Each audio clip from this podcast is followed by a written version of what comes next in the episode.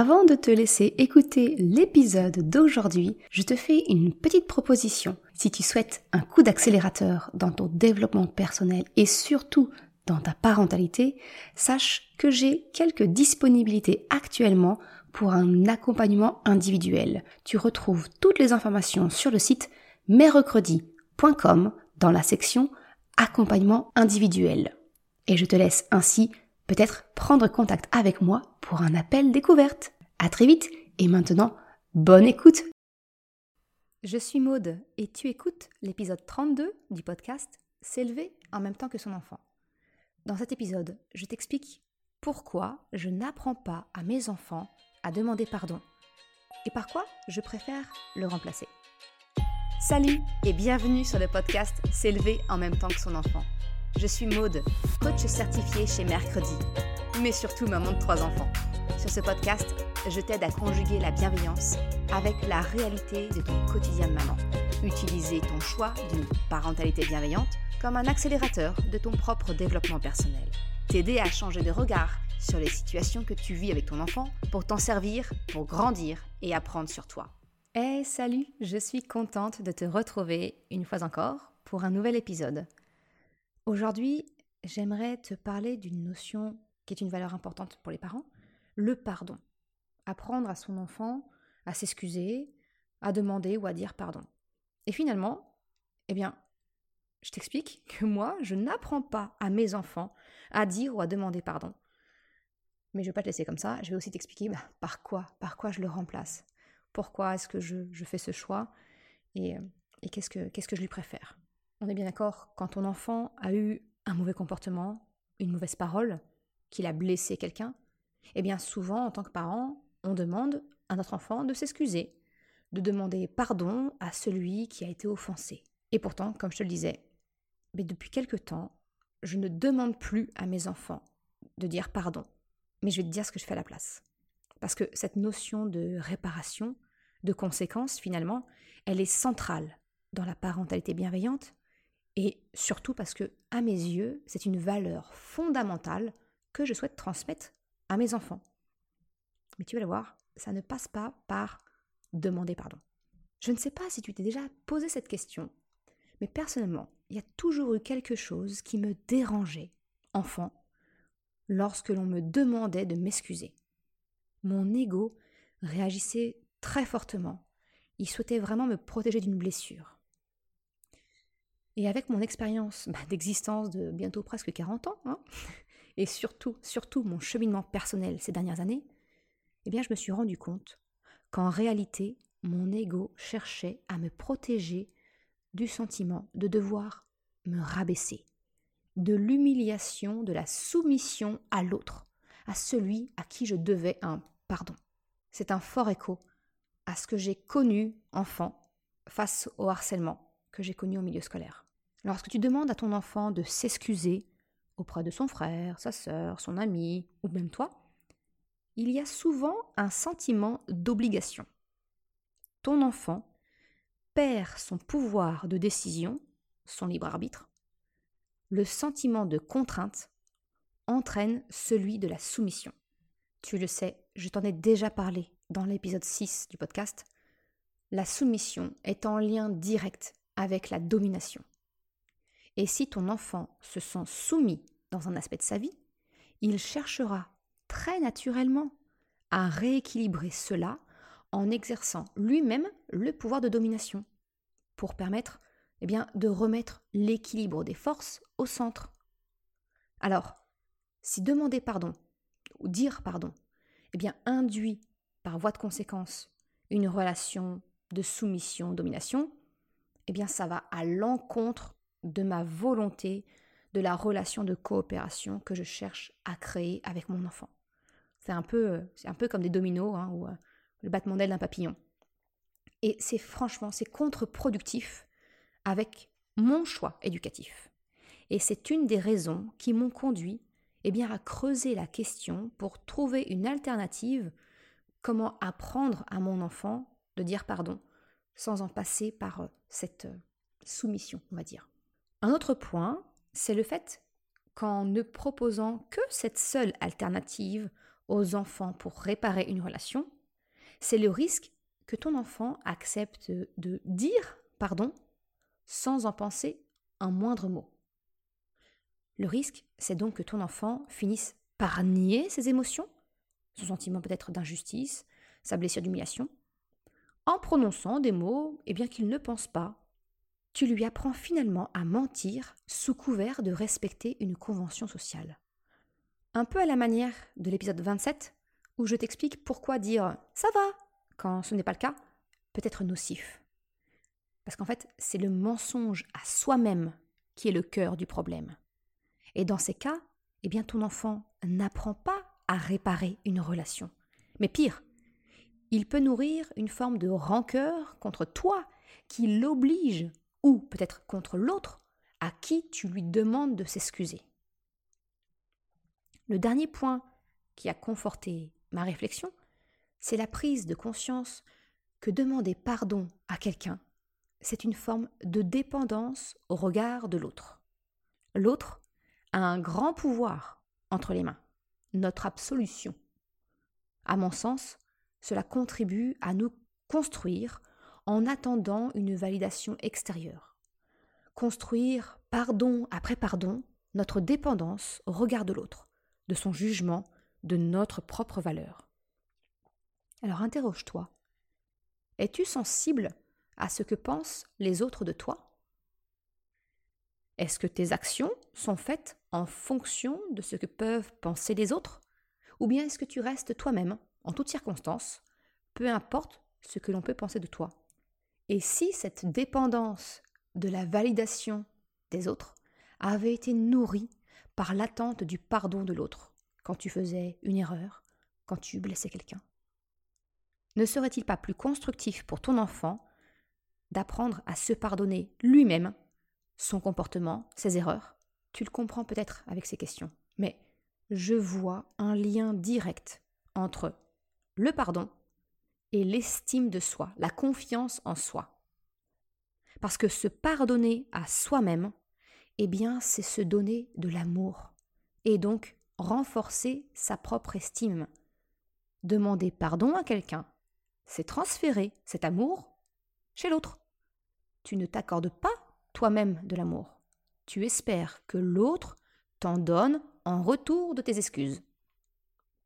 Tout cela forme, selon moi, et naturellement, tu as tout à fait le droit de ne pas être d'accord, mais tout ça, ça forme, selon moi, une forme de dépendance au regard de l'autre. Et donc, un levier qui fait baisser l'estime de soi et la confiance en soi. Raison supplémentaire, s'il m'en fallait, qui m'a poussé à chercher une alternative au fait de devoir demander pardon. Histoire d'enfoncer peut-être un peu plus le clou, je trouve que le verbe associé au pardon est également très important. D'un côté, il y a l'expression dire pardon. Eh bien, dans dire pardon, en fait, ça permet à celui qui s'est mal comporté, eh bien, finalement, de se décharger rapidement, qu'il pense ou non ses excuses, qu'elles soient sincères ou non. Lorsque l'on dit pardon, celui qui a été blessé dans la relation, il est finalement complètement passif. Celui qui s'est mal comporté n'attend pas de retour de sa part parce que il dit pardon. C'est un peu comme une patate chaude. Hein. Tiens mon pardon, allez, attrape. Niveau sincérité, on peut faire mieux. Et finalement, cela ne répare en rien la relation pour autant, vu que la personne blessée, bah, elle n'a pas son mot à dire. L'autre, l'autre expression, l'autre alternative, demander pardon. Et je t'avoue, c'est cette phrase-là qui m'est le plus automatique. Hein, c'est vraiment de demander pardon. Là, pour le coup, demander, c'est un verbe qui induit la notion que l'action est requise par l'autre personne de la relation. Lorsque l'on demande pardon à quelqu'un, le demandeur se place en position de passivité, de dépendance, hein, cette fameuse dépendance de l'autre. C'est la personne blessée qui a le pouvoir de réparer la relation en acceptant les excuses. Celui qui demande pardon n'est pas acteur. C'est ce que je t'ai détaillé hein, en te parlant de la dépendance au regard de l'autre que les excuses peuvent induire, selon moi. Mais alors, si je trouve à redire concernant le fait de s'excuser, de demander ou de dire pardon, comment faire pour que ton enfant prenne conscience que son comportement, ses mots n'ont pas été acceptables, qu'il a blessé l'autre et la relation? Et c'est bien là, finalement, tout le cœur du sujet, selon moi. Au lieu de demander à ton enfant de présenter ses excuses, qu'il peut penser ou non, hein, eh bien je préfère, moi, accompagner mes enfants à prendre conscience que la relation a été abîmée et qu'ils ressentent la nécessité de la réparer. Finalement, en y repensant, euh, je me rends compte que c'est activer le moteur interne de ton enfant plutôt que le moteur externe qui consiste à euh, obliger l'enfant à demander ou à dire pardon. Mais comme, je te l'ai partagé, je trouve finalement plus juste et bénéfique que chaque acteur de la, de la relation, donc l'offensé et l'agresseur, et eh bien que les deux soient acteurs pour la réparer. Qu'aucun des deux ne soit passif ou dépendant de l'autre. Ce qui me semble donc mieux convenir, c'est d'encourager mes enfants à se réconcilier. Au lieu de s'excuser ou de demander pardon, pour moi, la réconciliation permet aux deux acteurs de la relation d'être acteurs. Parce que pour se réconcilier, eh bien, les deux acteurs doivent agir, ils sont impliqués. Celui qui a mal agi, qui a eu des propos peut-être blessants ou un comportement inapproprié, eh bien, il peut agir en faisant un pas en direction de l'autre, de reconnaître que sa façon de faire n'était finalement peut-être pas la bonne, et avoir l'opportunité d'exprimer ses émotions, son besoin ou sa valeur heurtée, qui est à l'origine de sa réaction. La réconciliation, pour moi, c'est également l'égalité entre les deux acteurs de la relation. Une action réciproque, mutuelle, de part et d'autre, de ceux qui sont impliqués dans la relation.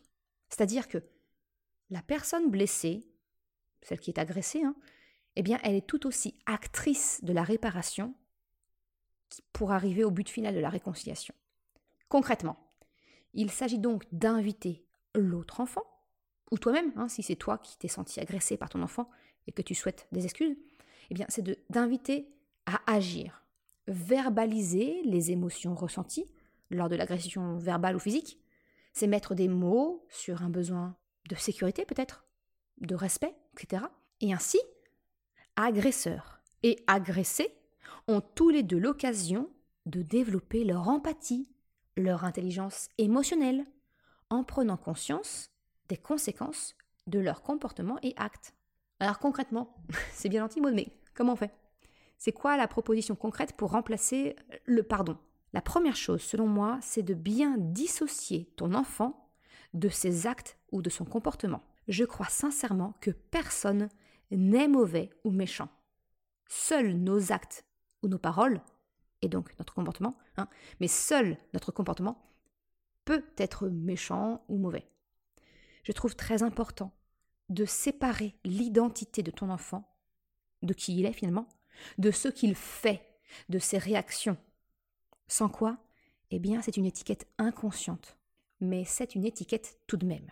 Il ne s'agit donc pas de demander à ton enfant de se réconcilier avec son frère ou sa sœur, ou avec toi, hein, en s'excusant. Non, non mais c'est bien de lui donner la possibilité d'une prise de conscience de son comportement, une remise en question, pour ensuite l'aider à exprimer autrement que par un comportement inapproprié quel a été son besoin ou sa valeur heurtée. Ça revient à dire à ton enfant, ce que tu as fait, c'est méchant, tu as blessé ton frère avec cette insulte. Et non pas de dire, tu es méchant, tu as blessé ton frère avec cette insulte. Tu la vois bien, la, différence? Elle est peut-être T'as l'impression que je chipote sur les mots. Mais l'emploi du verbe être pose une étiquette. Alors que si tu insistes sur un comportement, ton enfant, il comprend qu'il a la possibilité d'agir sur son comportement. Alors que si c'est une étiquette qu'il est méchant, il la subit et il l'apprend. Tu permets ainsi la prise de conscience sans pour autant endosser la responsabilité de ton enfant d'une étiquette de méchant. Parce que tu insistes sur ses actes, sur ce comportement et non pas sur son identité. Ton enfant peut agir sur son comportement, pas sur qui il est. Il est ce qu'il est. C'est vraiment, c'est vraiment primordial pour moi. Et j'aimerais vraiment t'aider à cette prise de conscience. La deuxième étape, selon moi, consiste à donner la parole aux acteurs de la relation. C'est permettre au protagoniste de s'exprimer pour aller en direction de la réconciliation. Et peu importe l'ordre à qui tu donnes la parole, propose aux deux de pouvoir s'exprimer, chacun à leur tour. Ainsi, tu les laisses maîtres de leur relation. Parce que sans quoi, le risque est grand pour que toi, d'une part, tu endosses la casquette d'arbitre, et en plus, ça correspond à la place de sauveur dans le triangle de Karpman. Si cette notion du triangle de Karpman ne te parle pas, je t'encourage à écouter l'épisode 17 du podcast où je t'en parle. Encore une fois, tous les liens sont en description de l'épisode. Donc tu le comprends, le but c'est vraiment de donner la parole à chacun. En premier ou en deuxième, peu importe, mais voilà, il faut bien que je tranche et je prends un ordre. On va parler du côté agresseur. Eh bien en fait, pour lui, il va s'agir de l'accompagner à formuler ses émotions, à chercher le besoin qui est insatisfait derrière, hein, ou peut-être sa valeur heurtée, qui a engendré son comportement. C'est exactement comme je te l'explique dans le premier épisode du podcast, où on se sert des émotions pour décrypter le comportement de ton enfant. Une fois ce besoin ou cette valeur identifiée, eh bien la réconciliation va passer par ton accompagnement pour l'aider à le formuler finalement d'une manière acceptable pour l'autre. Tu comprends ton rôle ici, c'est vraiment celui d'un médiateur. De l'autre côté, l'offensé, eh bien de la même manière que tu as libéré la parole de ton enfant qui a mal agi, eh bien ça va consister à donner la parole à celui qui a subi le comportement ou les paroles violentes.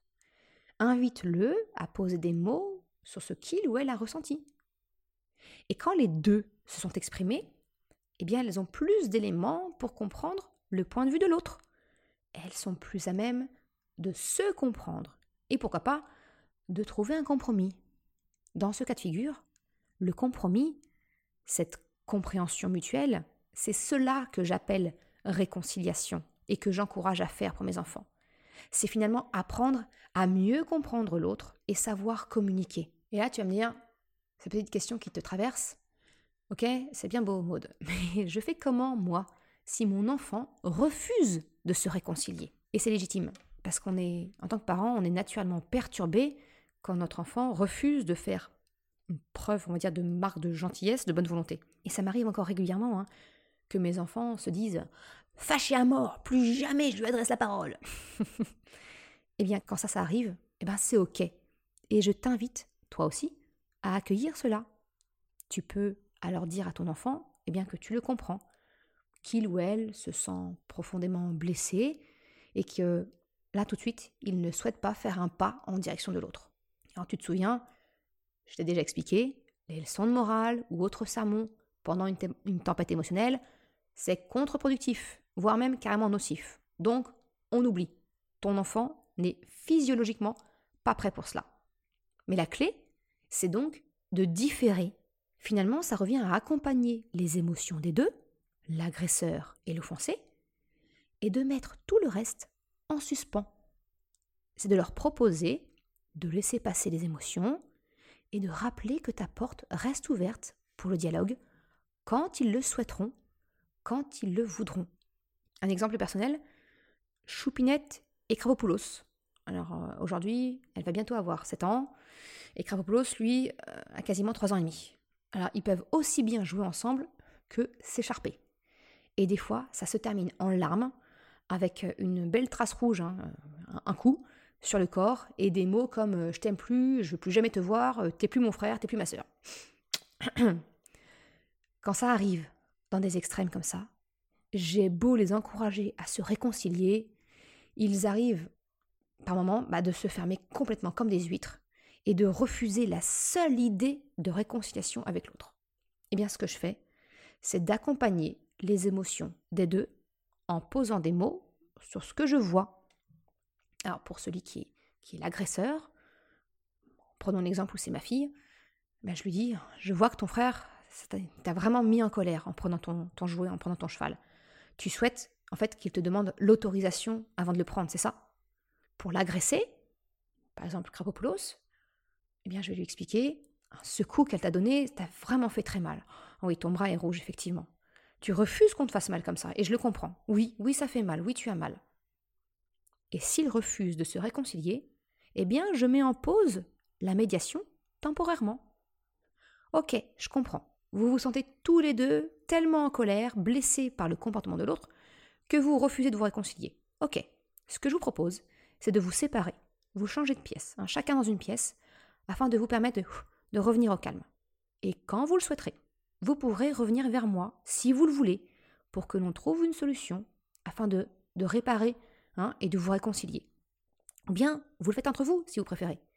Mais pour le moment, je vois bien, vous vous sentez trop en colère pour le faire, et c'est ok. Voilà typiquement le genre de petit, euh, laïus que je peux avoir, que je peux leur dire, pour mettre en pause le processus de réconciliation. Et s'il leur arrive de ne pas revenir vers moi, hein, eh bien, je profite souvent d'un moment où je les vois calmes pour leur rappeler la réconciliation.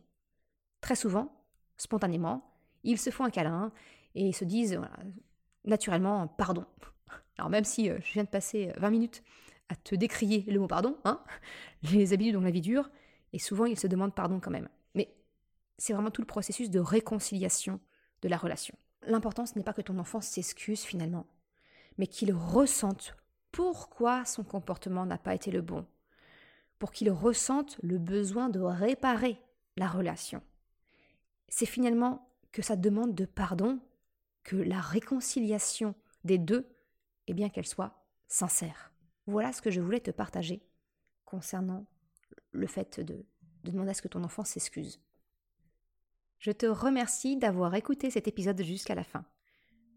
Tu retrouveras une retranscription sur le site mercredi.com. Si tu as aimé cet épisode, s'il t'a été utile, je t'invite à le partager, à en parler autour de toi, ou si le cœur t'en dit, de me laisser une note 5 étoiles et un commentaire sur Apple Podcast, mais aussi maintenant c'est possible également sur Spotify. Cela me permet de faire connaître le podcast et m'encourage à progresser.